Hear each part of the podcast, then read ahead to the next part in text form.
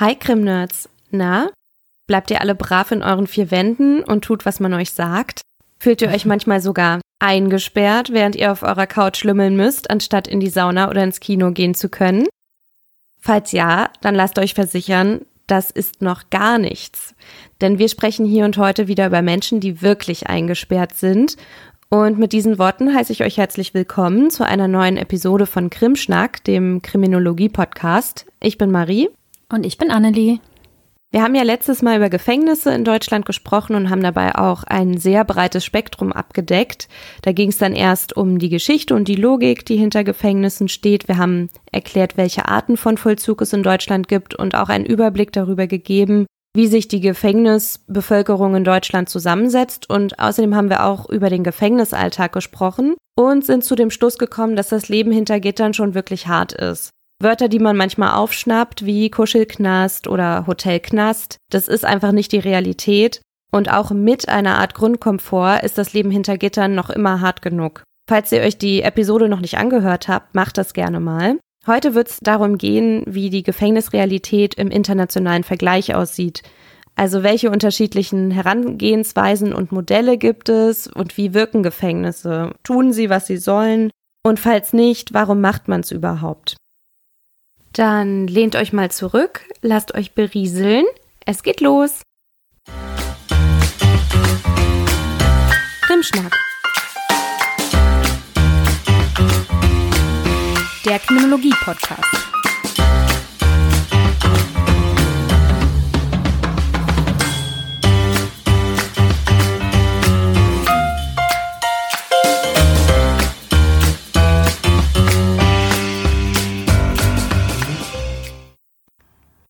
Bevor wir richtig starten, müssen wir noch kurz unsere Hausaufgaben abgeben, die wir uns in der letzten Episode ja irgendwie selbst aufgegeben haben.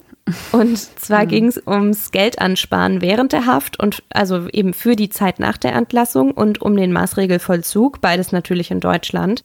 Und uns hat ein Hörer bei Facebook darauf aufmerksam gemacht, dass das so geregelt sei, dass die Gefangenen während der Haft einen Teil der Bezahlung für die verrichteten Arbeiten bereits eben zurücklegen müssten.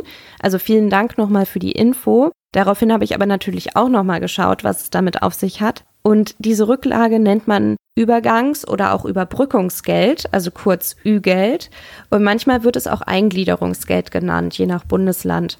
Und je nach Bundesland handelt es sich dabei um 1600 bis 3000 Euro. Und es gibt übrigens auch noch zwei weitere Konten, die für die Gefangenen geführt werden, nämlich einmal ein eigenes Konto mit ihrem Taschengeld auf das ein Teil des Vergütungsgelds geht und auf das auch in einem gewissen Rahmen auch Zuwendungen von außen überwiesen werden können. Das wird dann auch häufig das Hausgeld genannt und davon können die Gefangenen dann für bis zu 150 Euro im Monat Einkäufe im Gefängnis tätigen. Und dann gibt's auch noch so ein Konto für Eigengeld. Und in Absprache mit der JVA, also jetzt zum Beispiel in NRW, können dann die Gefangenen im Prinzip über das Geld frei verfügen, solange keine Pfändungen bestehen oder Gerichtskosten oder andere Schuldenabbezahlungen geltend gemacht werden oder das Ü-Geld noch nicht angespart ist. Da achten die Gefängnisse nämlich auch darauf, dass den Gefangenen dann eben dieses Geld nach Entlassung zur Verfügung steht. Und ich habe übrigens auch gelesen, dass es zur Schuldenableistung in vielen Gefängnissen auch Beratungen geben soll, damit die Gefangenen eben ihre Finanzen wieder in den Griff kriegen. Mhm. Okay. Hm, fand ich ganz spannend. Und zum Maßregelvollzug, der findet in forensischen Abteilungen, Bezirkskrankenhäusern, psychiatrischen Krankenhäusern oder Entziehungsanstalten statt. Und die Unterbringung findet daher außerhalb des Justizvollzugs statt und gilt nicht als Haft und deshalb wird er auch nicht in die Gefangenenstatistiken mit reingerechnet. Mhm. Genau, und jetzt geht's richtig los. genau, also nachdem wir uns beim letzten Mal und ja auch jetzt wieder intensiver mit deutschen Gefängnissen befasst haben, wollen wir heute mal so ein bisschen über die deutschen Grenzen hinausblicken und uns eben mal angucken, wie ist das eigentlich so im Rest der Welt? Wie wird das da so gehandhabt? Und der erste Punkt, den wir dabei betrachten wollen, ist, wie viele Menschen in den verschiedenen Ländern so im Gefängnis sitzen. Und um die Vergleichbarkeit zu erhöhen, guckt man sich dabei nicht die absoluten Zahlen an, denn dann würden natürlich Länder mit sehr vielen Einwohnern wahrscheinlich auch sehr viel mehr Gefängnisinsassen haben. Darum setzt man diese Zahlen in Relation zu den Einwohnern des jeweiligen Landes. Meistens gibt man das dann mit Gefangene pro 100.000 Einwohner an. Und das ist dann die sogenannte Gefangenenrate. Also wenn ich jetzt die Zahlen nenne, bezieht sich das immer auf diese Gefangenenrate. Und auch wenn das dann relativ gut vergleichbar scheint, ist es trotzdem so, dass man bei einem direkten Vergleich vorsichtig sein muss, weil da einfach ganz, ganz viele Faktoren eine Rolle spielen. Anfangen tut das Ganze schon mit der Erhebung der Daten und welche Daten wirklich in diese offiziellen Zahlen reingerechnet werden. So wird manchen Ländern zum Beispiel vorgeworfen, dass sie ihre Zahlen schön rechnen, indem sie einfach bestimmte Gefangenengruppen gar nicht dazu zählen. Aber schauen wir uns trotzdem die Listen einfach mal an. Ich habe jetzt die Liste von prisonstudies.org genommen weil die wird am meisten zitiert und sie erschien mir auch am vertrauenserweckendsten. Und schaut man sich also den weltweiten Vergleich an, ist die USA mit 639 pro 100.000 Gefangenen auf Platz 1 dieser Liste. Deutschland liegt in diesem Vergleich auf Platz 174 mit 69 pro 100.000. Also in den USA 639, bei uns 69, ist schon mal ein großer Unterschied. Und wir sind auf Platz 174 von immerhin 223. Und das ist ja mal so eine Rankingliste, wo man sich auch freut, wenn man ein bisschen weiter unten im Ranking ist und nicht auf den oberen Plätzen. Deswegen 174 vielleicht gar nicht so schlecht. Mhm. Aber noch weiter unten in dieser Liste findet sich dann Norwegen. Norwegen wird als Beispiel sehr, sehr oft herangezogen, wenn man über dieses Thema spricht. Die sind auf Platz 202 mit nur 49 pro 100.000 Einwohnern. Also 49 Gefangene pro 100.000 Einwohner. Und was mir bei dieser Liste noch aufgefallen ist, ist, dass auf den letzten 20 Plätzen, also noch nach Norwegen, sehr viele zentralafrikanische Länder zu finden sind. Mhm. Also Nigeria, Ghana, Gambia, Niger, die Demokratische Republik Kongo und noch ein paar andere. Mhm. Darum habe ich mich mal schlau gemacht, woran das so liegen könnte. Habe mich dabei auch in der Recherche ehrlich gesagt ein bisschen verloren. Aber ich gebe euch trotzdem nur einen ganz kurzen Einblick. In diesen Ländern gibt es also eine relativ kleine Gefängnispopulation, also relativ wenig Gefangene, dafür aber häufig nur sehr, sehr wenig Einrichtungen, in denen Gefangene untergebracht werden können. Deshalb ist die Gefangenendichte, also wie viele Menschen wirklich in so einer Einrichtung untergebracht werden und dann auf engem Raum zusammenleben, deutlich höher als in vielen anderen Ländern. Und das Ganze hat viel auch mit den Strafvollzugssystemen zu tun und mit der Infrastruktur einfach. Deswegen nur ganz kurz, also vielleicht hat es euch nicht interessiert, mich hat es interessiert. Deswegen habe ich es mal kurz noch angebracht. Aber schauen wir uns mal die nächste Liste an. Dann habe ich nämlich noch geguckt, wie ist das eigentlich in Europa? Wo stehen wir da so? Da ist auf Platz 1 Belarus, also ehemals bekannt auch als Weißrussland. Und Deutschland ist auf Platz 44 von immerhin 57 hm. Ländern, also auch da wieder eher im unteren Bereich. Und Norwegen ist da auf Platz 52 von 57. Also auch da natürlich wieder besser, aber dazu kommen wir später auch noch mal kurz, woran das liegt. Was bei dieser Liste wiederum auffällt, ist, dass sehr viele osteuropäische Länder unter den Top 10 sind. Darum habe ich auch da noch mal ein bisschen geguckt, was da, woran das so liegt. Und wenn man sich den Trend der letzten Jahre anschaut, ist es in den meisten osteuropäischen Ländern so, dass da ein deutlicher Abwärtstrend erkennbar ist. Also sie sind zwar immer noch, sie haben eine relativ hohe Gefangenenrate, aber das nimmt ab. Also da sind so Entwicklungen erkennbar, mit Ausnahme von Ungarn. Deswegen gibt es zu Ungarn auch so einige Studien und einige Artikel, was auch ganz interessant ist, weil es da bestimmte ganz spezielle Faktoren gibt. Und nur um das nochmal zu nennen, also jetzt unabhängig von Ungarn, ist es so, dass einfach auf diese Listen und Auf- und Abwärtstrend ganz viele Faktoren einwirken. Also da geht es um so allgemeine Veränderungen in einem Land, zum Beispiel wirtschaftliche Veränderungen, also wenn es den Leuten wirtschaftlich besser geht, sind verschiedene Deliktsbereiche treten dann seltener auf. Oder wenn es ihnen wirtschaftlich schlechter geht, besonders wenn diese Schere auseinandergeht zwischen arm und reich, gibt es bestimmte Delikte mhm. häufiger und damit gehen Leute häufiger ins Gefängnis. Genau wie demografische Veränderungen. Also eine ältere Bevölkerung ist tendenziell weniger kriminell als eine jüngere Bevölkerung und gerade bei großen Migrationsströmungen, da ist es dann ja häufig so, dass sehr viele junge Leute ins Land kommen und auch da Kriminalitätsraten steigen können. Nicht weil Migranten generell krimineller sind, sondern weil es darum geht, dass jüngere Menschen unabhängig von ihrer Herkunft krimineller sind aber eben auch Veränderung des Strafvollzugssystems und der Kriminalpolitik. Also je mehr man hinguckt bei bestimmten Delikten, desto mehr findet man häufiger auch. Und wenn sich die Politik bestimmte Sachen auf die Fahnen schreibt, ja, dann gibt's auch da mehr Inhaftierungen mitunter. Ja, also sind diese Listen ja auf jeden Fall sehr interessant wenn auch, ja, vielleicht nicht unbedingt so aufschlussreich, weil, wie gesagt, das ist schwierig, diese direkten Vergleiche so anzustellen. Aber wir haben uns überlegt, dass wir trotzdem mal bei zwei Extrembeispielen sozusagen ein bisschen reinzoomen und mal gucken, wie das so ist, nämlich bei den USA, die ja auf Platz 1 sind der weltweiten Liste und bei Norwegen, die eben ziemlich weit unten sind und wo da so die Unterschiede sind. Und anfangen wollen wir jetzt mit den USA. Genau. Was man immer wieder liest, ist, die USA stellen nur etwa 5 Prozent der Weltbevölkerung, aber 25 Prozent der Gefängnisinsassen weltweit. Oh, was ja schon mal so eine Hausnummer ist, ne? Irgendwie, wenn man sich das überlegt. Mhm. Die USA hatten äh, Stand diesen Jahres eine Bevölkerung von etwa 331 Millionen Menschen und es befinden sich derzeit fast 2,3 Millionen Menschen in Haft. An der Gesamtbevölkerung machen die Insassen 0,69 Prozent aus. Das klingt jetzt erstmal nicht so viel, weil eine Null davor steht, aber es ist irgendwie dennoch mhm. ganz schön viel. Und diese Menschen mhm. sind auf eine schiere Fülle an Einrichtungen aufgeteilt. Um euch mal klarzumachen, was für eine massive Maschinerie das ist, liste ich euch das jetzt auch mal auf. Also diese 2,3 Millionen Gefangenen verteilen sich auf 1833 Gefängnisse auf Bundesstaatenebene, 110 Bundesgefängnisse, 1772 Jugendgefängnisse, 3134 lokale Bezirksgefängnisse, 218 Einwanderungshaftanstalten, 80 Gefängnisse auf dem Land von amerikanischen Ureinwohnerinnen und dann eben noch auf eine nicht genannte Anzahl von Militärgefängnissen, zivilen Verpflichtungszentren, staatlichen psychiatrischen Krankenhäusern und Gefängnissen auf weiteren US-amerikanischen Gebieten.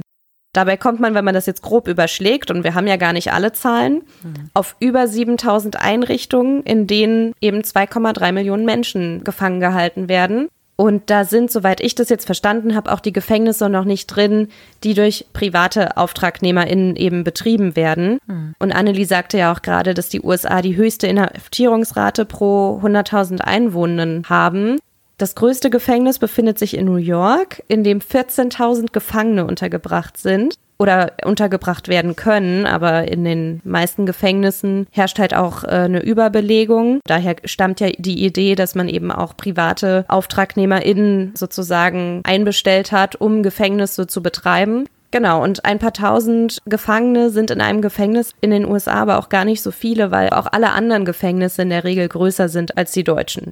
So viele Menschen wegzusperren, kostet die Steuerzahlenden natürlich auch viel Geld und zwar etwa 80,7 Milliarden Dollar pro Jahr. Und das sind nur die Ausgaben, um die öffentlichen, also die staatlichen Gefängnisse zu betreiben. Für die privat betriebenen Gefängnisse kommen dann nochmal 3,9 Milliarden drauf. Und das, obwohl man auch immer wieder von Berichten liest, dass die Gefängnisse zu wenig Budget haben, um die Gefangenen zufriedenstellend zu versorgen. Also zum Beispiel nehmen auch viele Gefangene während der Haft auch stark ab. Und es kostet trotzdem etwa 50.000 Dollar pro Jahr, jemanden im Gefängnis unterzubringen in den USA. Und all diesen Menschen noch mehr Möglichkeiten zur Besserung zu bieten, würde diese Summen natürlich auch nochmal explodieren lassen.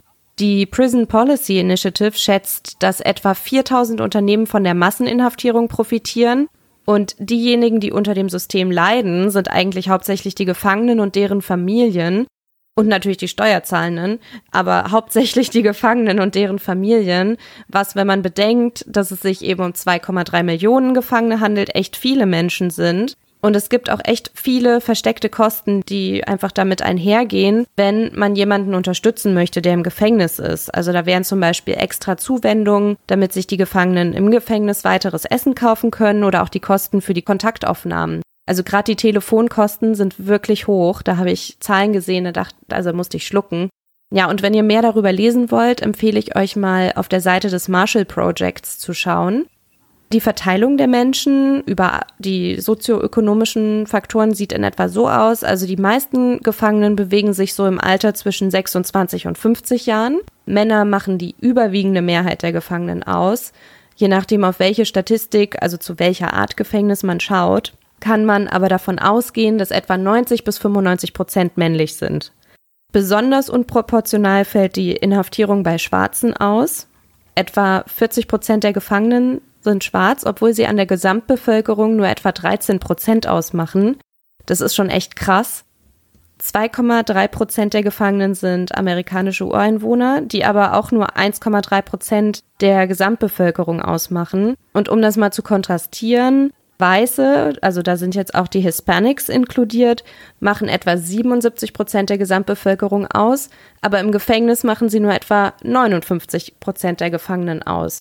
Und von den Weißen in dieser Kategorie. Da sind die Hispanics ja drin und die machen auch etwa noch mal ein Drittel der Gefangenen aus. Was natürlich dann auch den Anteil der, was man jetzt im Englischen Caucasians nennt, also der wirklich hell hellhäutigen Menschen natürlich auch noch mal verkleinert. Es wird von einigen Organisationen und auch Mitgliedern des Justizsystems kritisiert, wie hoch die Wahrscheinlichkeit vor allem für jüngere Menschen ist, in den USA ins Gefängnis zu kommen. Und je weniger Bildung du genossen hast, desto höher ist für dich einfach die Wahrscheinlichkeit, dass du vor Vollendung deines 30. Lebensjahr mal ein Jahr im Gefängnis verbringen wirst. Mhm. Ja. Und wenn du schwarz und ungebildet bist, dann ist die Wahrscheinlichkeit 68 Prozent. Oh, krass, okay. Ist ja meine Hausnummer. Ja, und im Vergleich nicht schwarz und ungebildet sind es 28 Prozent. Okay. Ja, Wahnsinn, ne? An sich kann man sagen, dass also weniger als die Hälfte der Menschen sitzt wegen Gewaltdelikten ein. Die überwiegende Mehrheit der Inhaftierten, aber vor allem der schwarzen Inhaftierten, die ja auch häufig für die gleichen Delikte härter bestraft werden als Weiße, müssen wegen des Konsums oder Mitführens von Marihuana oder wegen anderer Drogendelikte eine Haftstrafe verbüßen. Aber Medienberichten zufolge sitzen in den USA manchmal sogar Menschen im Gefängnis, die Müll auf der Straße fallen gelassen haben oder denen vorgeworfen wurde, herumgelungert zu haben. Das gibt's also auch. Die haben dann natürlich keine langen Haftstrafen, aber sie kommen ja trotzdem hinter Gitter.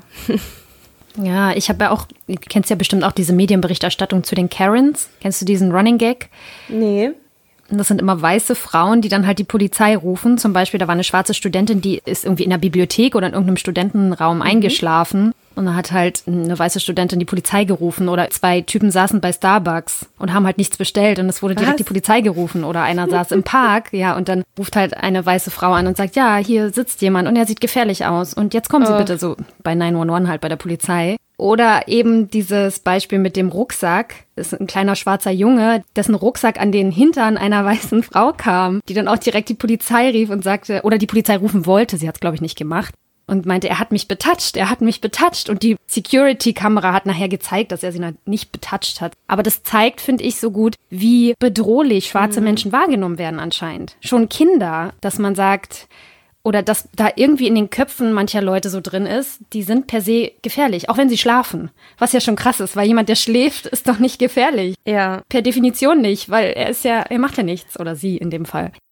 Nee, und das wirkt sich dann ja vielleicht auch auf solche Zahlen aus, weißt du? Wenn das so als bedrohlich empfunden wird, sehen Richter und Staatsanwälte und Polizisten das vielleicht ähnlich einfach. Ja, und die sind sich ja ihres Rassismus dann vielleicht manchmal sogar gar nicht bewusst weil sie es nicht reflektiert haben oder so. Ja, meistens.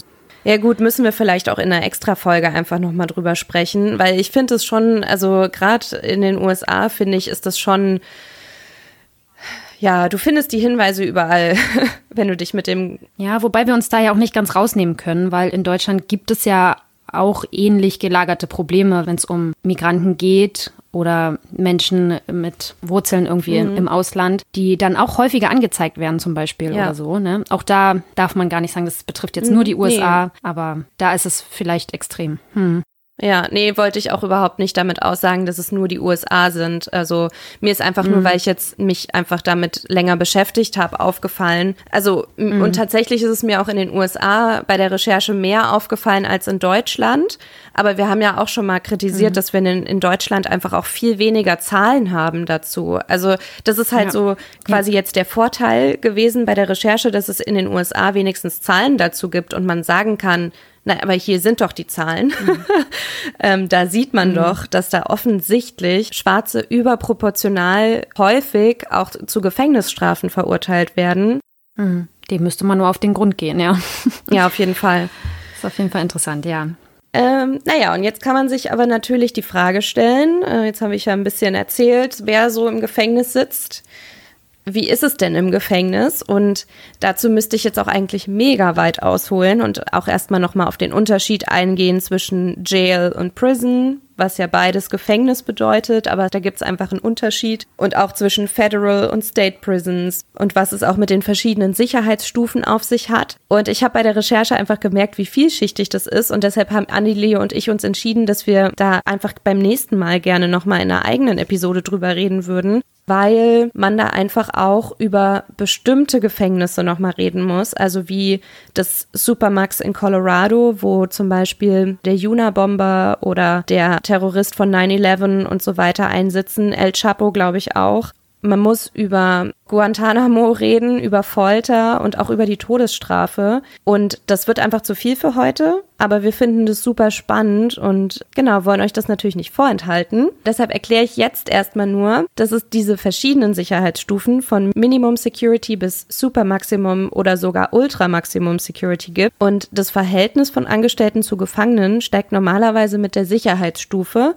Und auch die Zäune drumherum werden zahlreicher und stärker, genau wie der Rest der Sicherheitsmaßnahmen. Also zum Beispiel, während es bei Minimum Security keinen oder auch nur einen Maschendrahtzaun gibt, gibt es halt bei Low Security, also der nächsten Stufe, schon einen Doppelzaun. Und bei Maximum oder Super Maximum sind es dann eben neben den Angestellten dann auch Steinmauern und manchmal sogar Geschütztürme und elektronische Überwachungssysteme, die die Gefangenen dann an der Flucht hindern sollen die möglichen Aktivitäten wie Sport treiben, Besuch erhalten, Telefonate führen, Internet oder mal eine Bibliothek nutzen oder auch an Gottesdiensten teilnehmen, Spiele spielen oder auch die Teilnahme an Aus-, Weiterbildungs- und Arbeitsprogrammen lassen mit der steigenden Sicherheitsstufe nach, bis man sich im Supermax 23 Stunden pro Tag in der Zelle aufhalten muss. Also man ist dann dort, macht alles. Wow. Und das kann ich vielleicht auch schon mal vorweggreifen in dem Supermax in Colorado.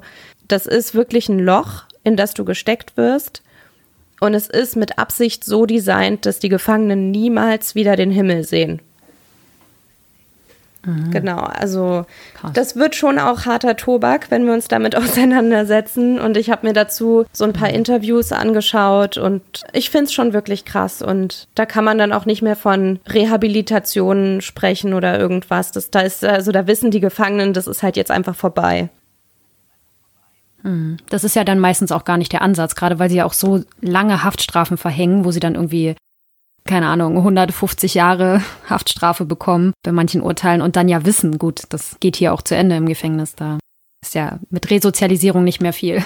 Genau. Also es ist generell schon so, dass Menschen, die jetzt einer höheren Sicherheitsstufe zugeordnet werden, dass die sich durch gute Führung theoretisch auch wieder in niedrigere Sicherheitsstufen quasi runterarbeiten können und sich dann auch dadurch wieder mehr Freiheiten verdienen können.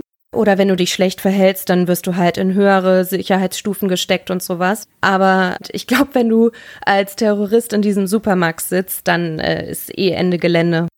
Genau, da reden wir einfach nochmal ausführlich drüber. Was ich noch ganz interessant fand, wir hatten uns ja letztes Mal auch darüber unterhalten, wie viel die Gefangenen pro Tag verdienen. Das sind mhm.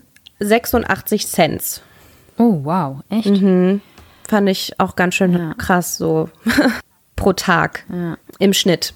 Das kommt bestimmt auch wieder so drauf an. Genau, also kritisieren kann man an der Handhabung mit den Gefangenen in den USA sehr viel. Zum Beispiel ist es auch so, dass Gefangene ähm, nach der Verurteilung zunächst lange interviewt werden, um zu bestimmen, in was für ein Gefängnis mit welcher Sicherheitsstufe sie kommen sollen. Und die Zuweisung erfolgt aber auf Basis der Erwartungen, wie sehr sich die Gefangenen benehmen werden, während sie im Gefängnis sind. Und das heißt aber auch, dass dabei nicht beachtet wird, was die Gefangenen konkret brauchen würden, um sich zu bessern. Und dann kann es eben auch mhm. dazu kommen, dass du in ein Gefängnis mit verstärkten Sicherheitsmaßnahmen und weniger Rehabilitationsprogrammen kommst, obwohl die Straftat, für die du verurteilt wurdest, diese Sicherheitsstufe eigentlich gar nicht vorsehen würde. Aber die Hauptstrafziele der USA waren immer und sind immer noch Vergeltung und Bestrafung und Rehabilitation war bisher halt eher ein nebensächlicher Aspekt. Von daher kann man auch eigentlich noch gar nicht sagen, ob rehabilitative Maßnahmen in den USA wirklich erfolgsversprechend wären, weil sie ja noch nie als Priorität durchgesetzt wurden. Also da gibt's nämlich auch Kritik daran. So, man hat's halt noch nicht ernsthaft probiert. Und deshalb sind diese Argumente von irgendwelchen Hardlinern, dass das halt eh keine Wirkung erzielen würde und so, sind halt einfach Quatsch. Genau, und zum anderen kann man auch manchen Umgang mit den Gefangenen kritisieren.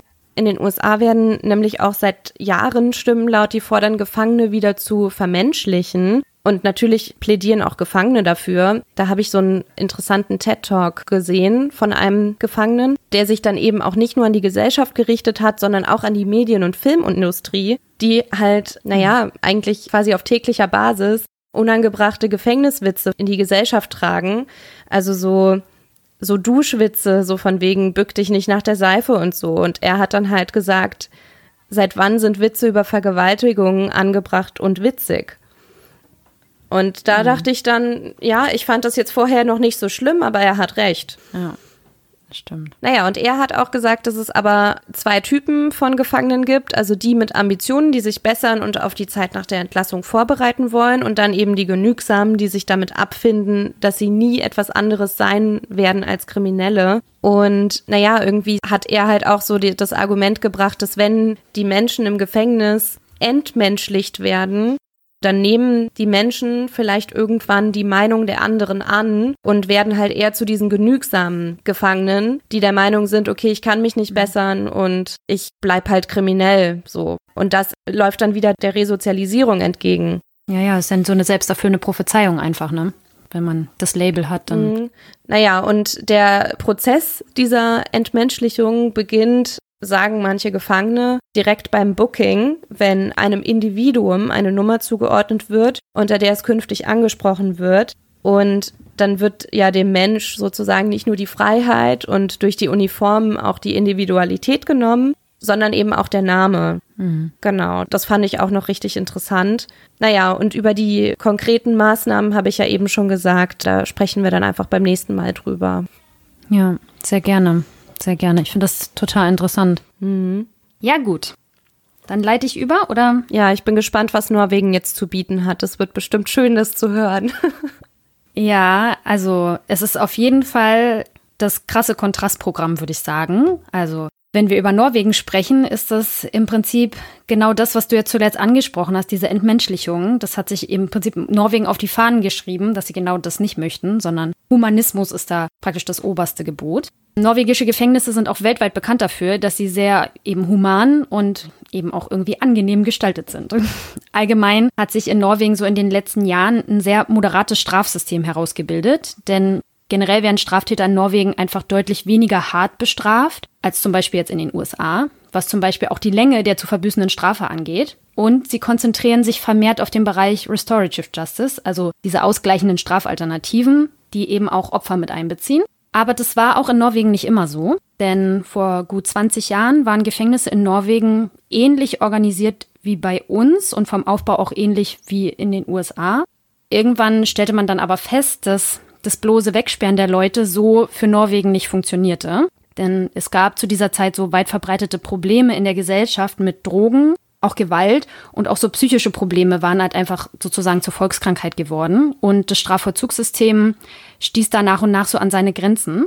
Darum beschloss man dann politisch einfach sich dazu einfach radikal umzudenken. Und es wurde ein sogenanntes White Paper beschlossen, wonach Gefängnisse vor allem daran ausgerichtet werden sollten, was tatsächlich funktioniert. Ich habe da so einen Experten zugehört, einen norwegischen, und der meinte immer, wir gucken halt, what works. und dann haben wir überlegt, what works. Und das ist immer so dieses, was funktioniert tatsächlich im Sinne einer Prävention und Resozialisierung. Also das sind halt so die beiden mhm. Hauptpunkte. Man wollte sich da auch an ganz bestimmten Grundwerten orientieren und die Haftstrafe halt neu denken. Und jetzt fragt man sich natürlich, was ist jetzt also konkret anders in Norwegen? Also es ist so, dass es kaum kurze Freiheitsstrafen gibt. Also diejenigen, die wirklich Freiheitsstrafen bekommen würden von ein oder zwei Jahren, die gehen nicht ins Gefängnis, sondern die bekommen elektronische Fußfesseln, müssen gemeinnützige Arbeit leisten und bekommen bestimmte Auflagen, also Therapien zu machen, jetzt bei Drogendelikten, eine Arbeit aufzunehmen oder eine Ausbildung zu machen und so weiter. Das führt dann halt dazu, dass es eine deutlich geringere Gefangenenrate gibt, weil diese Leute halt einfach nicht in den Gefängnissen sind, sondern die sich praktisch auf die Leute in den Gefängnissen konzentrieren, die wirklich schlimmere Dinge gemacht haben und jetzt nicht um den Kleinkriminelle sind. Aber auch wenn man dann ins Gefängnis guckt, auch da ist wie gesagt Humanismus so das oberste Gebot und die Würde der Menschen im Gefängnis soll halt möglichst nicht verletzt werden, sondern man sagt halt, es sind weiterhin Bürger Denen wird zwar aufgrund ihrer Taten die Freiheit entzogen sozusagen, aber alle anderen Rechte gelten für sie weiterhin. Mhm. Also dann geht es halt eben dazu, sie möglichst menschlich zu behandeln. Ein Gefängnisdirektor meinte im Interview, wir fragen halt immer, was möchtet ihr? Möchtet ihr, dass wir Menschen entlassen, die gut eure Nachbarn sein können? Oder möchtet ihr, dass wir Menschen entlassen, die irgendwie zehn Jahre in einem Loch gehaust haben und die dann eure Nachbarn werden? Weil das wahrscheinlich die schlechteren Nachbarn wären, so hat er das formuliert. Und das fand ich ganz bezeichnend, mhm. denn genau, auch wieder das Thema Resozialisierung da ganz wichtig. Toll. Und in Norwegen ist es so, es gibt relativ, also es gibt Gefängnisse mit einer relativ hohen Sicherheitsstufe. Das sind dann Gefängnisse, die ähnlich angelegt sind wie bei uns, wo die Gefangenen zwar auf einen Hof dürfen und sich auf einem Flur bewegen dürfen und Aufenthaltsräume haben, aber ansonsten Zellen haben. Die sind auch ein bisschen angenehmer ausgestattet als bei uns. Also da gibt es einen bestimmten Grundkomfort und auch die Größe ist eine andere. Und auch architektonisch setzen die mehr auf Offenheit, auf Helligkeit, also auf Licht und solche Dinge. Aber an sich sind die Gefängnisse jetzt nicht so unterschiedlich zu unseren.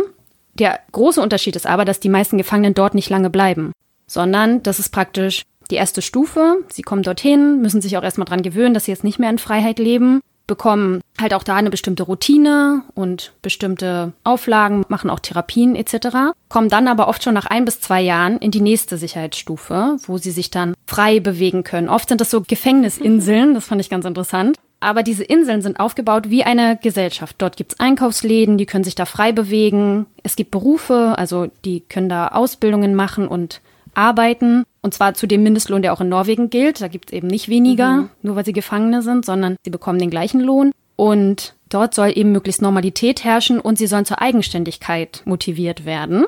Und die nächste Sicherheitsstufe ist dann eben wirklich auch wieder in der Gesellschaft, wo sie sich dann auch tagsüber komplett frei bewegen können. Ist dann natürlich die Frage, so als Deutscher denkt man jetzt vielleicht, okay, aber was ist jetzt, wenn die dann abhauen oder was ist, wenn, ne, wenn das halt nicht klappt, wenn die dann doch Mist machen?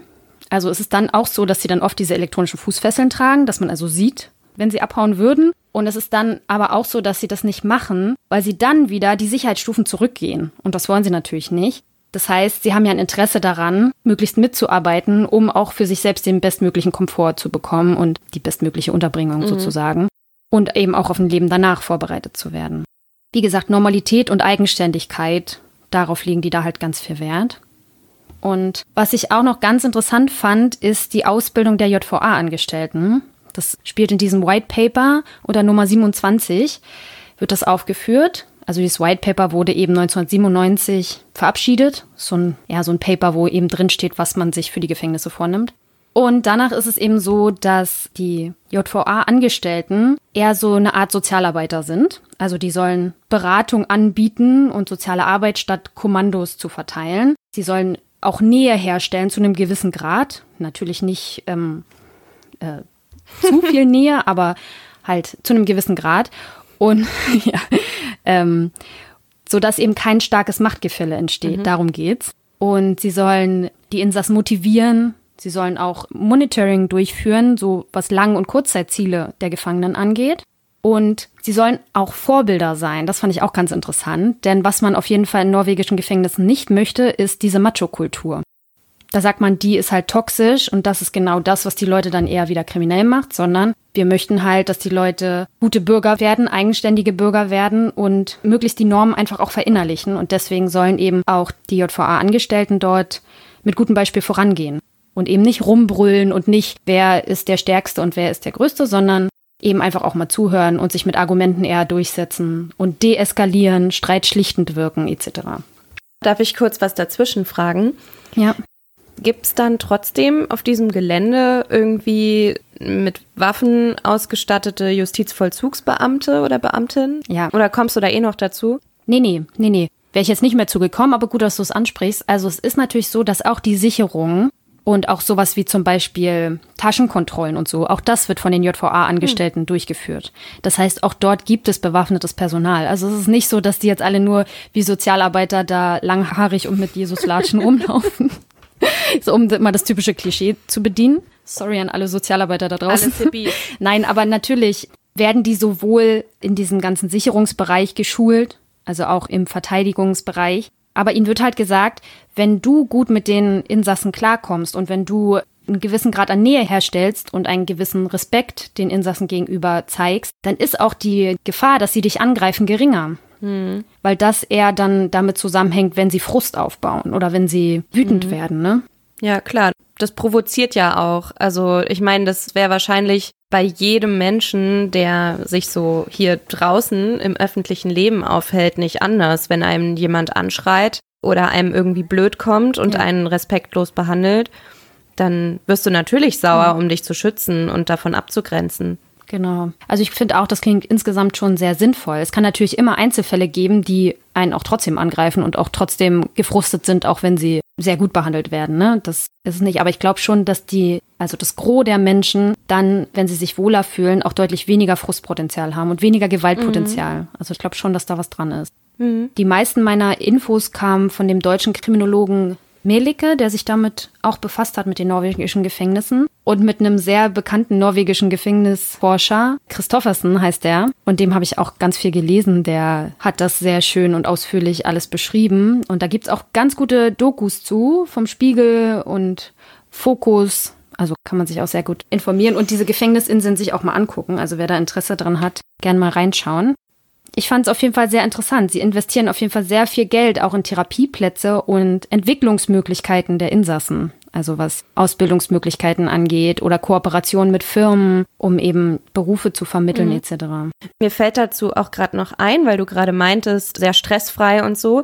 Ich habe mir auch so einen TED-Talk von einem mhm. Neurowissenschaftler angeschaut, der also sich auch mit Gefangenen befasst hat und der Unterbringung und unter welchen Umständen mhm. sich Gehirnzellen am besten neu bilden und ob man sozusagen darüber Verhalten eben neu konfigurieren kann. Mhm.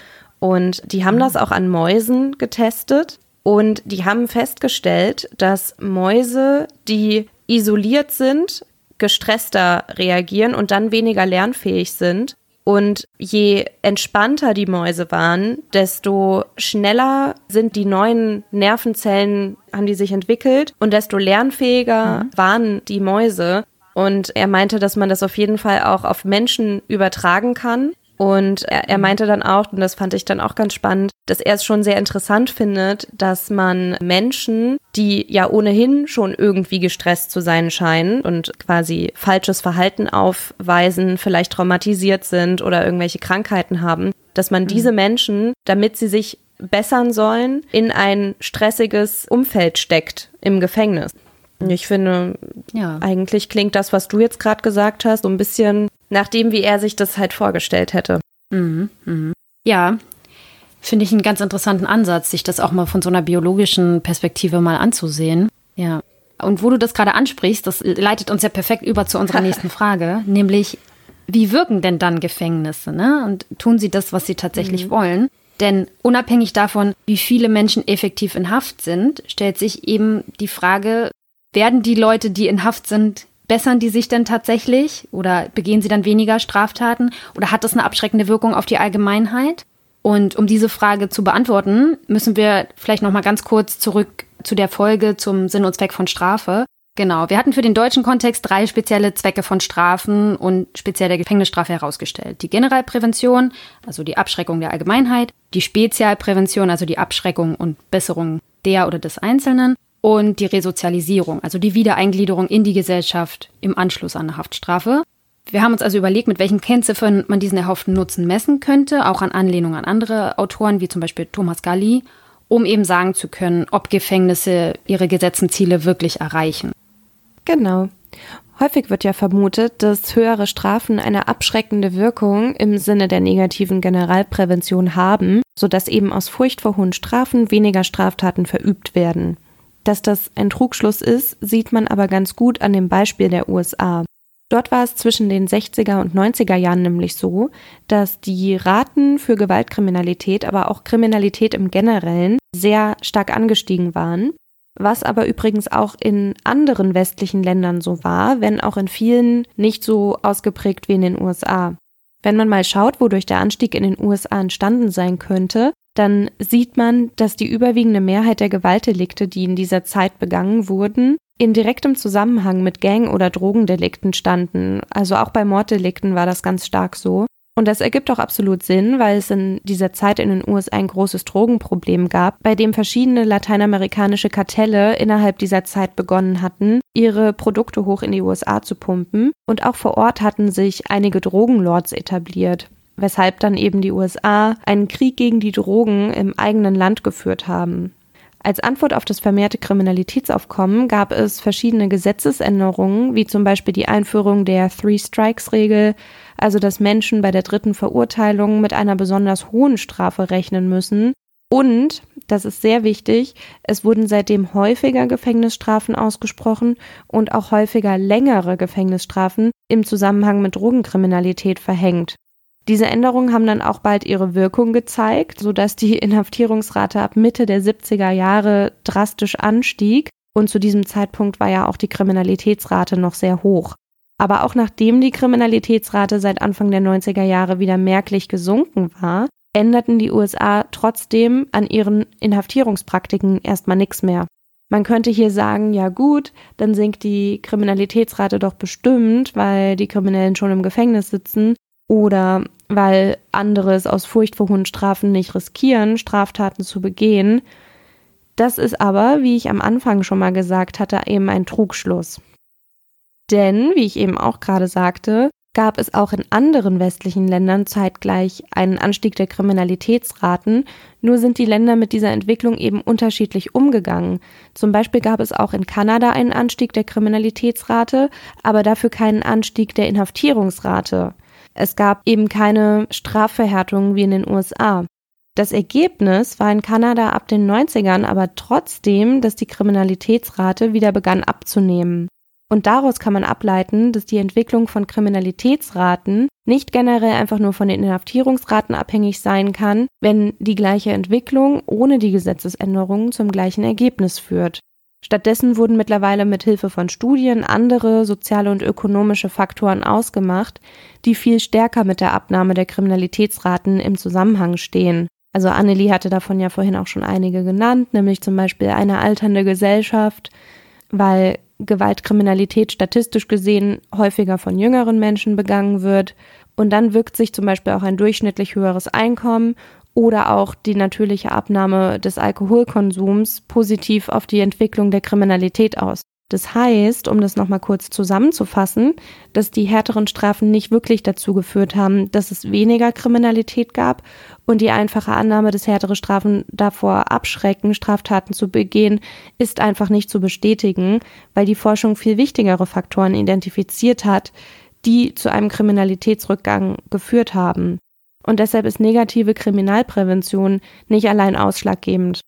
Aber was ich gerne noch hinzufügen würde, ist, dass die Inhaftierungsraten in den USA seit einigen Jahren in der Tendenz wieder abnehmend sind. 2009 war das Jahr mit dem Höchststand und von 2009 bis 2019 fiel die Inhaftierungsrate um 17 Prozent ab. Also an dieser Front scheint sich durchaus auch was zu tun.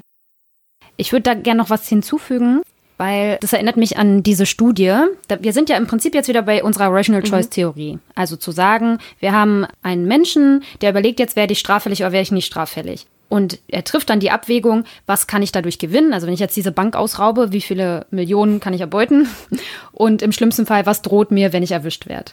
Das ist ja praktisch die Prämisse, wenn man jetzt davon ausgeht, je härter die Strafe, desto weniger Kriminalität mhm. passiert dass das nicht aufgeht, das wurde ja in vielen Studien schon belegt. Und dass eben Kriminelle ganz oft sehr situativ handeln und gar nicht wirklich all diese Dinge berechnen sozusagen. Und dass zum Beispiel das Entdeckungsrisiko da eine deutlich größere Rolle spielt als am Ende die Haftdauer oder die Strafe, die wirklich droht, sondern sie gucken halt, wie groß ist das Risiko, dass ich jetzt erwischt werde. Und das spreche ja dann auch dagegen, dass die härteren Strafen wirklich generell präventiv wirken, dass sie wirklich die große Masse mhm. abschrecken. Ja, auf jeden mhm. Fall. Genau. Und ich habe mir dann noch eine andere Zahl angeguckt, nämlich die Rückfallquoten.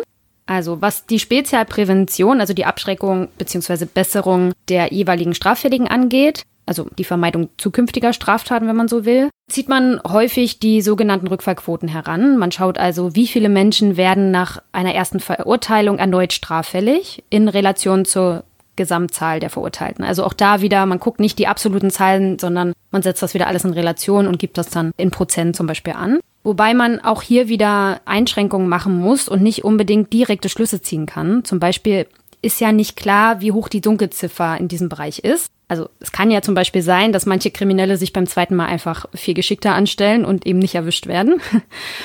Und Rückfall ist vielleicht ja auch nicht gleich Rückfall, denn man könnte ja sich zum Beispiel auch auf den Standpunkt stellen, zu sagen, jemand, der wegen einer Vergewaltigung im Gefängnis saß und freikommt und dann nur noch wegen eines Diebstahls auffällig wird oder eines anderen Vermögensdeliktes, das kann man ja schon als Erfolg mhm. werden.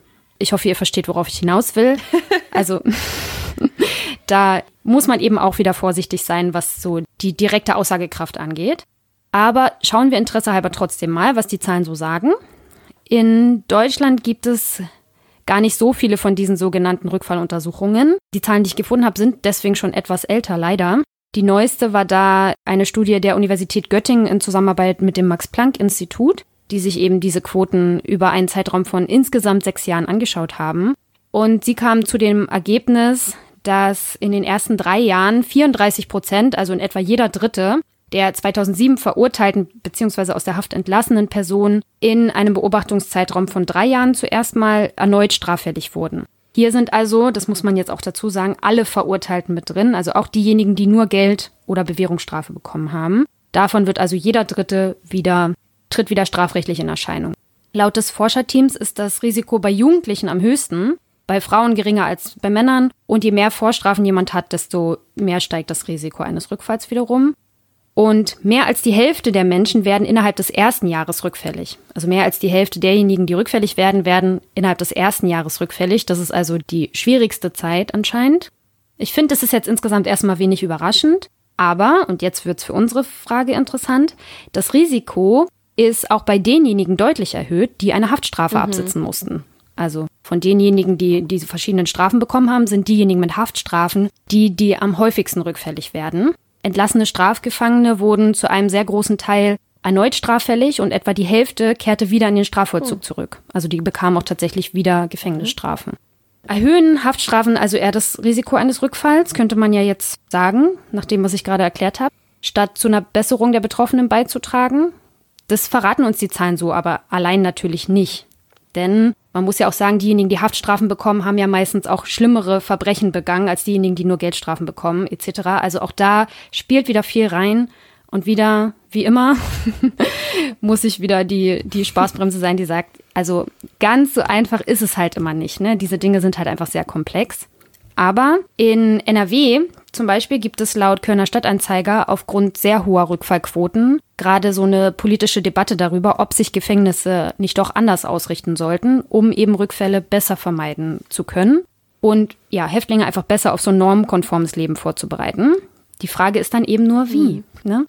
Wir haben ja vorhin schon über sehr verschiedene Ansätze bei den Ausrichtungen von Gefängnissen gesprochen. Während die USA eher längere und härtere Haftstrafen haben, wählt Norwegen da eben einen ganz anderen Weg.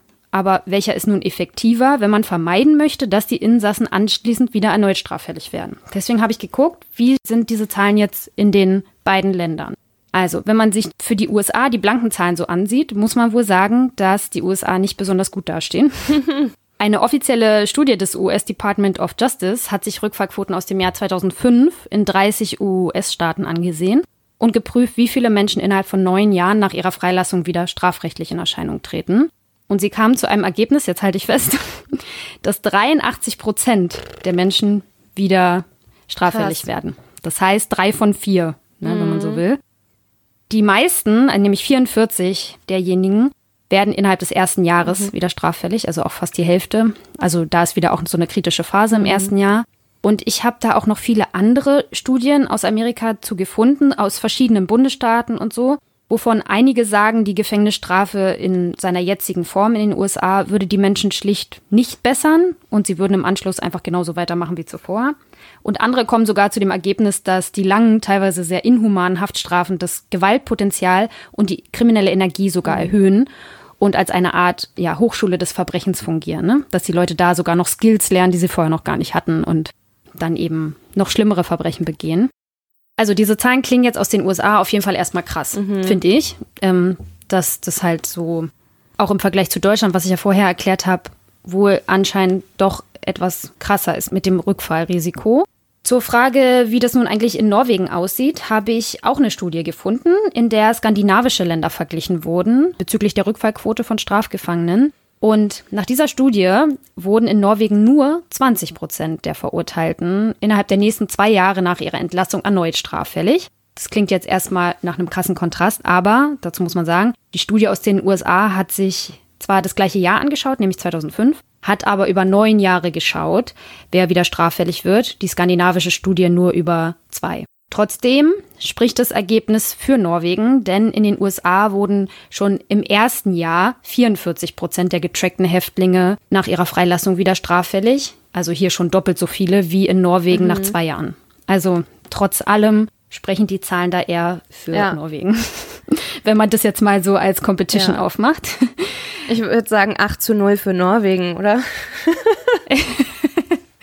Gefühlt ja, aber was sagt uns das so insgesamt? Ich fürchte leider, dass es nicht besonders viel aussagt, denn man muss auch hier wieder Einschränkungen machen, was die direkte Vergleichbarkeit der Daten angeht. Denn es könnte ein erster Hinweis darauf sein, dass möglichst lange und harte Gefängnisstrafen nicht den gewünschten Erfolg bringen, nämlich die Rückfallquoten zu senken, die Betroffenen eben auch dauerhaft zu normentreuen Bürgern zu machen. Ein weiteres Indiz dafür sind zum Beispiel auch Untersuchungen zu der Frage, ob die Todesstrafe als härteste Strafform abschreckende Wirkungen auf Einzelne oder auf die Allgemeinheit hat. Und da gab es eine Meta-Analyse, die sich praktisch das in den USA mal angeschaut hat. Und die kam zu dem Ergebnis, dass eine solche Wirkung nicht überzeugend belegt werden kann. Also das heißt, die wirklich krasseste Strafe, nämlich du stirbst, wenn du das machst, du wirst erwischt, kann es dir passieren, dass du einfach getötet wirst. Auch das wirkt nicht unbedingt abschreckend auf potenzielle Sträflinge, weißt du? Ja, und irgendwann sind halt die Eskalationsstufen auch aufgebraucht, ne? Also werden wir ja. auch beim nächsten Mal nochmal feststellen.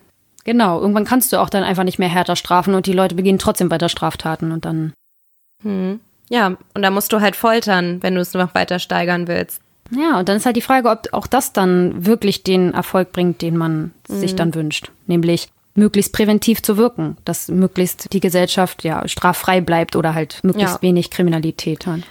Und bringt's halt nicht. Das zeigen die Zahlen, finde ich, irgendwie relativ deutlich, dass das einfach so nicht ist. Und mhm. das führt ja dann eigentlich auch zu der Frage, warum man es überhaupt macht. Ne? Genau, also einen Punkt vielleicht vorher noch, nämlich dieser ganze Punkt der Resozialisierung, den sich ja zumindest deutsche Gefängnisse und auch die norwegischen in den USA haben wir jetzt festgestellt, irgendwie vielleicht nicht so richtig, also zumindest nicht als oberste Priorität. Aber zumindest Deutschland und Norwegen haben sich ja auf die Fahnen geschrieben. Und wie ist das dann mit der tatsächlichen Resozialisierung? Und ich habe mir jetzt zu dem Thema ja extra das Buch von Thomas Galli bestellt, der ein großer deutscher Gefängniskritiker ist, der selber auch mal eine JVA geleitet hat und seitdem in vielen Interviews zu hören ist und auch Buchautor ist zu dem Thema.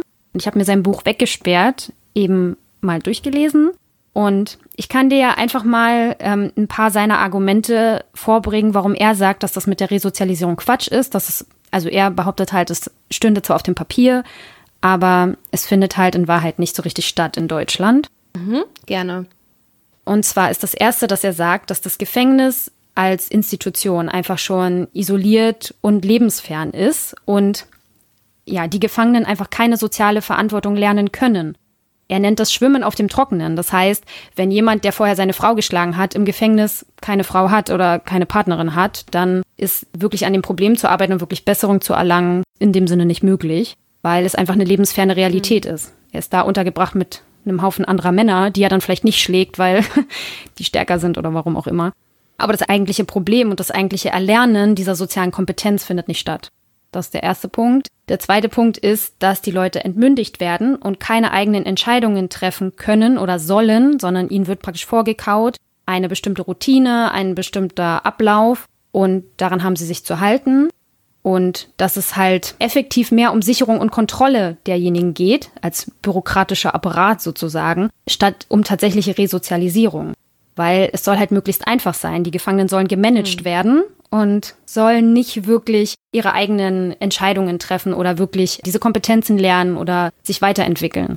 So seine Einschätzung des Ganzen. Mhm. Als nächstes meint er, dass die psychische Schädigung durch das Gefängnis auch gegen eine Resozialisierung steht, nämlich dass insbesondere ein gestörtes Selbstwertgefühl, was vielleicht vorher schon gestört ist, da noch mhm. verstärkt wird dass man eben erst recht meint, du meintest das vorhin auch mit dieser selbsterfüllenden Prophezeiung, dass jemand, der dann sich im Gefängnis erst recht als ein Nichts oder als ein Versager fühlt, dass das dann eben einfach verstärkt wird, statt dass man tatsächlich an dem Problem arbeitet. Ja, voll.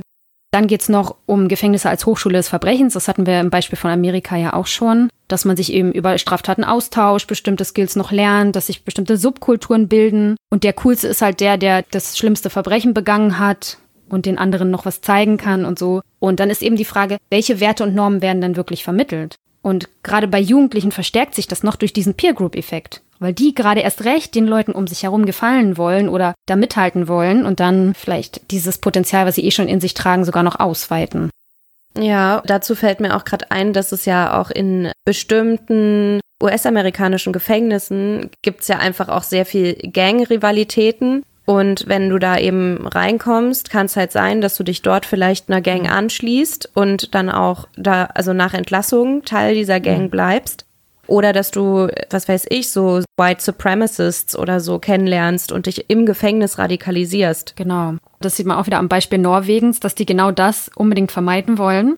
Weswegen ja auch gerade Jugendliche oft auch in Gastfamilien untergebracht werden oder man sich da auch andere Strafalternativen überlegt dass man ganz aktiv gegen diese Macho-Kultur steht und auch sagt, wir dulden das nicht, wir dulden keine Gewalt, das ist nicht cool, wir wollen das hier nicht. Und dass man eben einfach kleinere Gefängnisse hat, sodass sich nicht so viele Leute zusammentun und sich da halt praktisch solche Parallelgesellschaften bilden mit irgendwelchen Hierarchien, sondern dass man da noch Einfluss drauf hat. Also auch da kann man sagen, haben die Norweger vielleicht das bessere Vorgehen, wenn man es so sieht. Genau, und dann kritisiert er vor allem noch den Zugang zu Drogen und auch die Gewaltvorkommnisse in den JVAs, die dann langfristig auch gegen so eine Resozialisierung sprechen, dass eben diejenigen, die drogenabhängig sind, da zwar mitunter Therapieplätze angeboten bekommen, aber auch das, sagt Galli, wir haben ja festgestellt, es gibt diese Angebote in den JVAs und zumindest auf dem Papier stehen die eigentlich bei jeder JVA, Therapiemöglichkeiten, dass es aber effektiv aufgrund von Personalmangel oftmals nicht stattfindet oder nicht in der Form stattfindet, wie es stattfinden müsste. Mhm. Diese Therapien.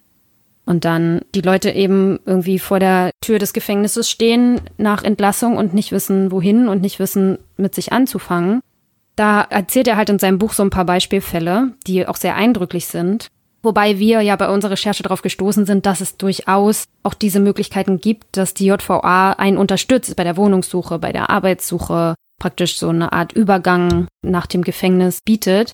Aber, also zumindest dieser Autor, Thomas Galli, meint, dass das effektiv für jeden einzelnen Gefangenen so nicht stattfindet. Und auch der Sprecher der GGBO, also der Gewerkschaft der Gefangenen, meint, dass es gerade für Gefangene mit so einer toxischen Männlichkeitsvorstellung und diesen ganzen Dingen oft schwer ist, um Hilfe zu bitten. Und dass die dann oft so sagen, ah, ich krieg das hin, ich krieg das hin, ich gehe raus und ich schaff das schon. Und dann auch gar nicht darum bitten, dass jemand ihnen hilft, weil ihnen das schwerfällt und sie vielleicht auch vorher schon auf viel Ablehnung gestoßen sind in ihrem Leben und es dann eben genau nicht hinkriegen.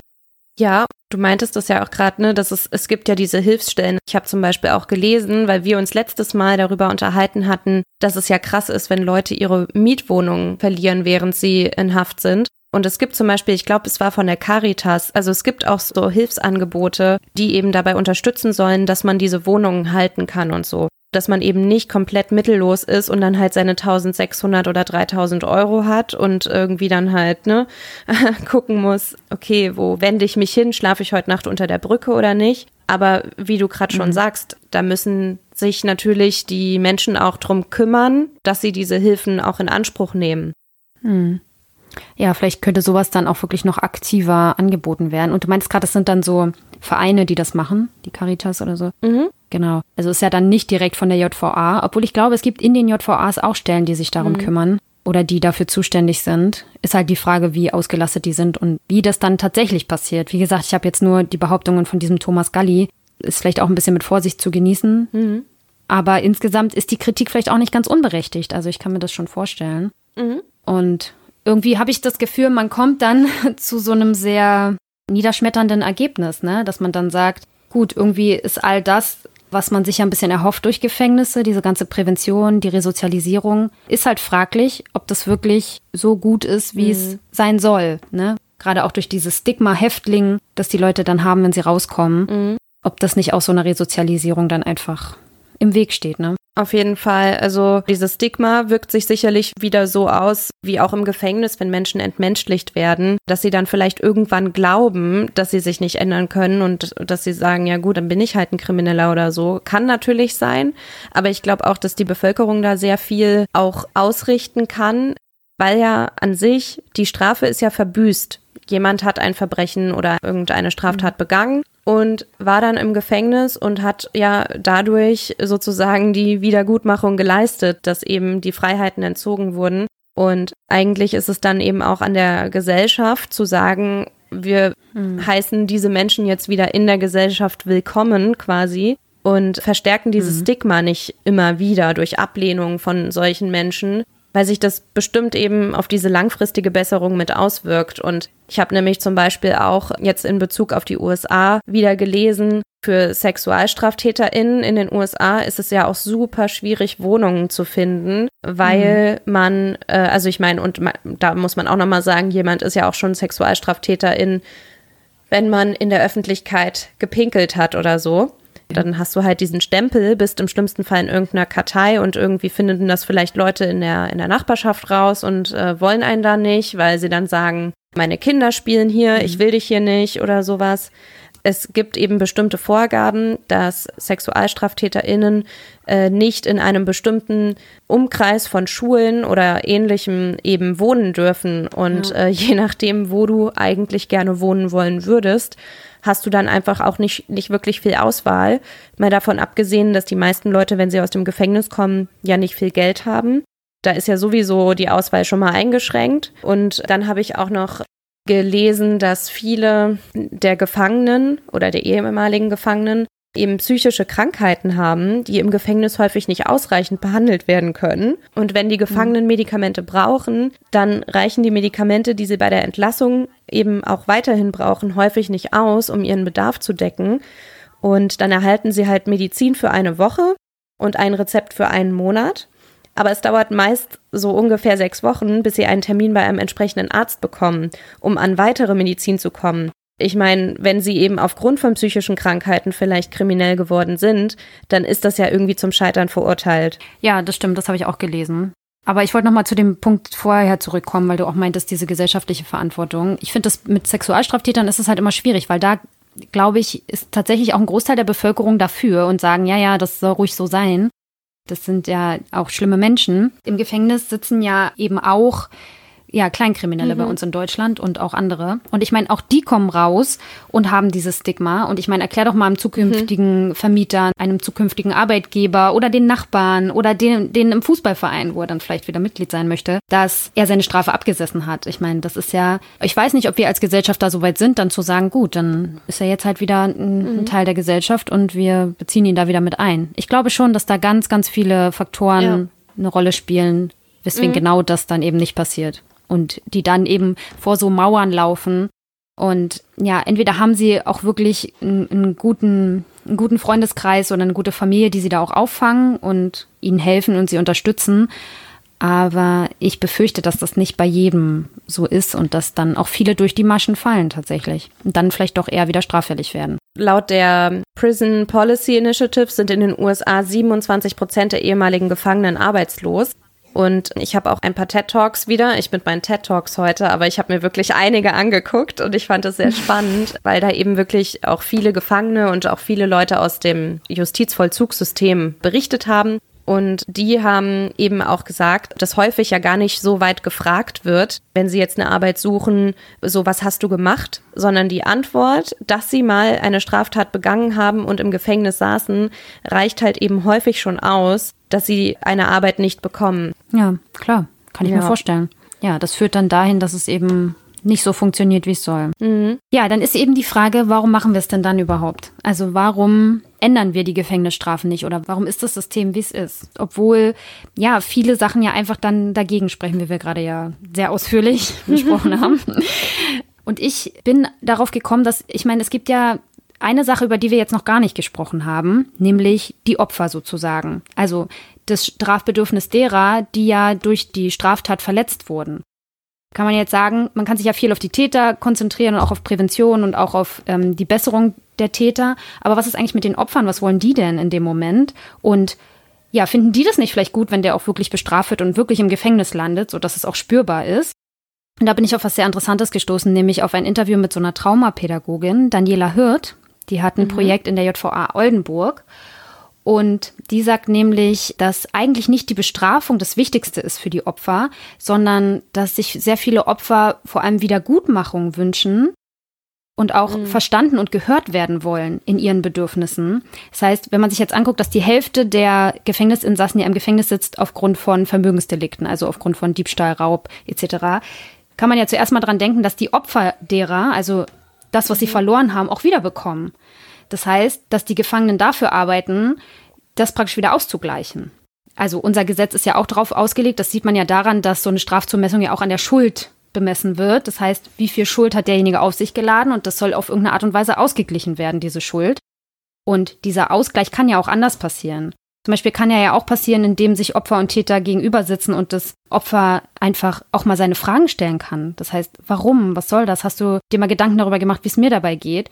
Und auch das kann für die Täter deutlich zur Besserung beitragen, so diese Traumapädagogin, und auch für die Opfer bei der Verarbeitung helfen.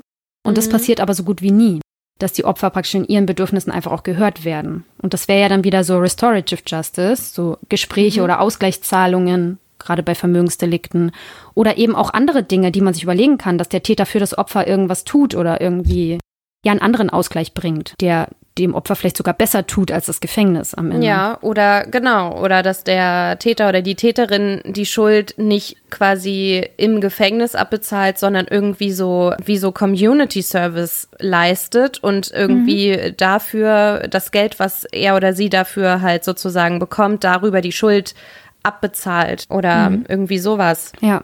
Genau, wäre mhm. denkbar. Also könnte man drüber nachdenken, weil ganz oft ist halt das Argument, dass es ja ein Schlag ins Gesicht der Opfer wäre, wenn man jetzt sagt, man verzichtet auf Gefängnisstrafen. Und anscheinend ist es gar nicht so einfach, das so zu sagen, weil man könnte ja die Opfer auch einfach fragen, was möchtest du denn gern?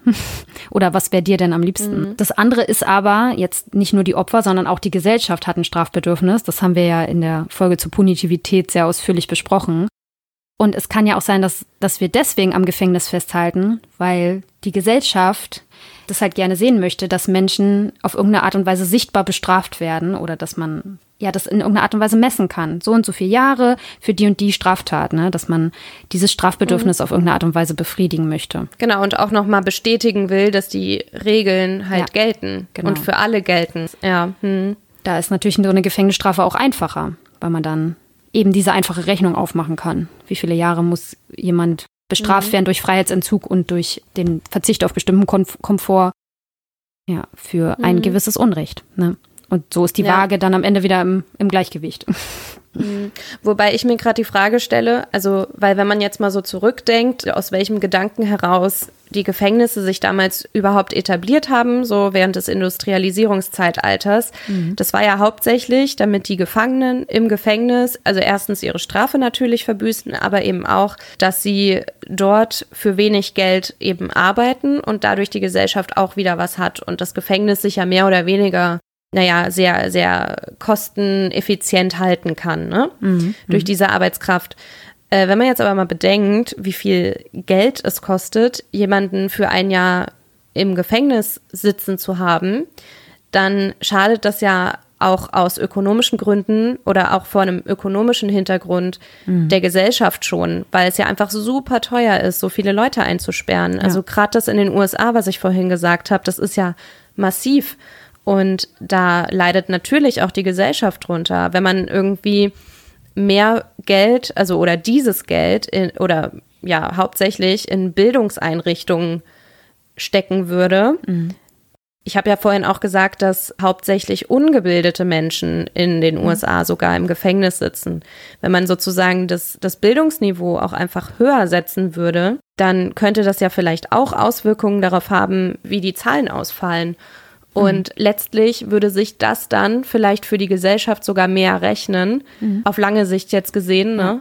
Das ist genau die Argumentation, die dieser Galli in seinem Buch auch macht am ah. Ende. Weil, genau, du kommst jetzt nämlich genau darauf, weil er nämlich auch sagt, es gibt eine gesellschaftliche Verantwortung und man muss früher ansetzen. Man muss gucken, dass es Kindern möglichst gut geht, dass möglichst wenig Kinder missbraucht werden, traumatisiert werden, auf irgendeine Art und Weise Gewalt erfahren, weil man eben weiß, dass auch das sich vorträgt. Und wie du sagst, Armut bekämpfen, Kindern möglichst gute Bildungschancen eröffnen, Familien unterstützen, all solche Dinge, um dann eben einen Großteil der Kriminalität vermeiden zu können. Und für die ganz schlimmen, also so Galli, kann man immer noch Gefängnisse haben, die, die kann man, muss man auch weiterhin mit Freiheitsentzug bestrafen, denn das Argument ist ja auch, dass diejenigen, die in Haft sind, zumindest für die Dauer ihrer Haft, ja niemandem mehr was tun können. Das, das kann man ja nicht abstreiten, das ist ja so.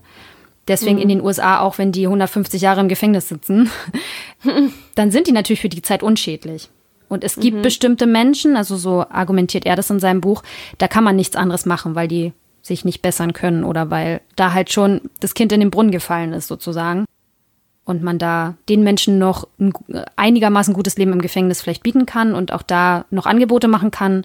Aber sie jetzt in die Gesellschaft nicht mehr wirklich integrieren kann. Aber für alle anderen, von denen sprechen wir ja gar nicht, weil das ja wirklich nur ein Bruchteil derjenigen ist, die im Gefängnis sind. Für alle anderen dann eben eher andere Möglichkeiten sinnvoller wären.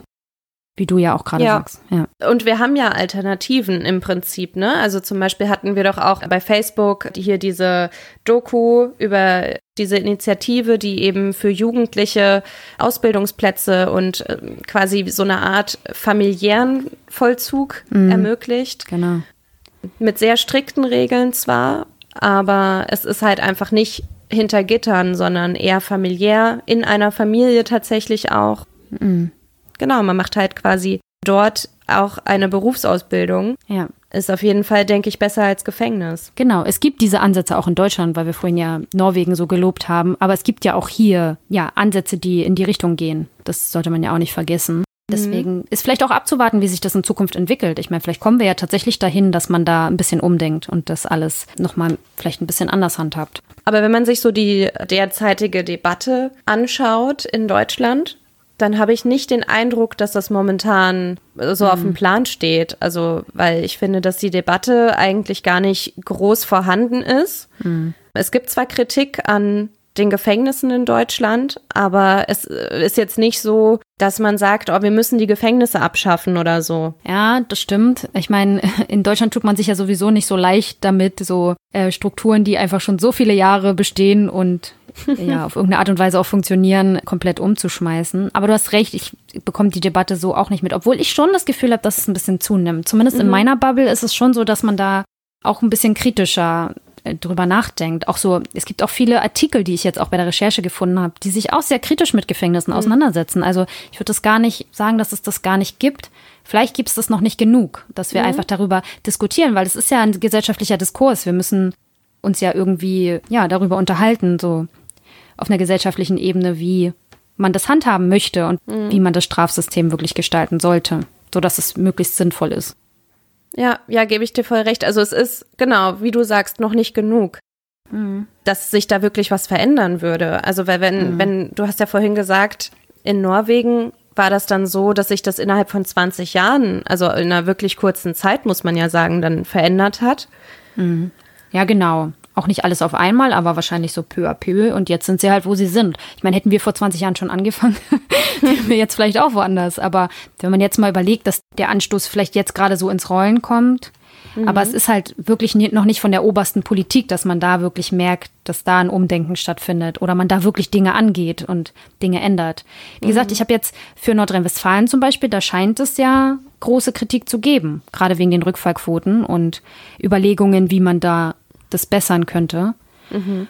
Und ja, vielleicht muss es da einzelne Bundesländer geben, die da so ein bisschen Vorreiter sind und dann ziehen andere nach. Mhm, genau. Was schlussfolgern wir denn jetzt aus allem, was wir heute besprochen haben? Also, dass man über diese Strafalternativen durchaus nachdenken kann und dass sie halt einfach, wenn man sich den Sinn und Zweck von Strafe anguckt, tatsächlich auch sinnvoller sein können. Und die Zahlen sprechen, wie gesagt, für Norwegen und für das norwegische Konzept. Man sagt ja immer the Norwegian Model. Und es wird ja auch beobachtet von vielen Ländern, wie sich das in Norwegen entwickelt. Und auch die gesellschaftliche Akzeptanz ist in Norwegen hoch. Das war nicht immer so, aber es ist so, weil es wirklich sehr, sehr wenig Negativbeispiele gab. Und ja, es ist halt einfach Erfolgsversprechen. Deswegen glaube ich schon, dass sich, sich das in die Richtung entwickelt. Zumindest hier bei uns in Deutschland. Die USA sind ja nochmal ein, ein anderer Kontext. ja, ich finde, das können wir auf jeden Fall so stehen lassen.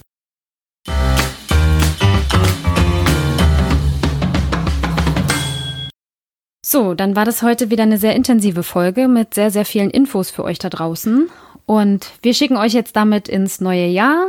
Und wir hoffen, dass ihr uns auch im neuen Jahr treu bleibt. Bedanken uns auch schon mal für das letzte Jahr, für alle eure Anmerkungen, eure Nachrichten und fürs Zuhören vor allem auch und freuen uns, wenn ihr dann auch bei der nächsten Folge wieder einschaltet. Dann geht es nämlich speziell um die US-amerikanischen Gefängnisse und deren Besonderheiten. Und die gibt es dann wieder am letzten Sonntag im Januar. Wie gesagt, wir freuen uns, wenn ihr dann da auch wieder reinhört. Und wenn ihr noch Anmerkungen oder Kritik habt oder sonst irgendwie mit uns Kontakt aufnehmen möchtet, könnt ihr das gerne tun. Via E-Mail über krimschnack.protonmail.com oder auch über die sozialen Medien. Dort findet ihr uns unter Krimschnack bei Facebook und auch bei Instagram.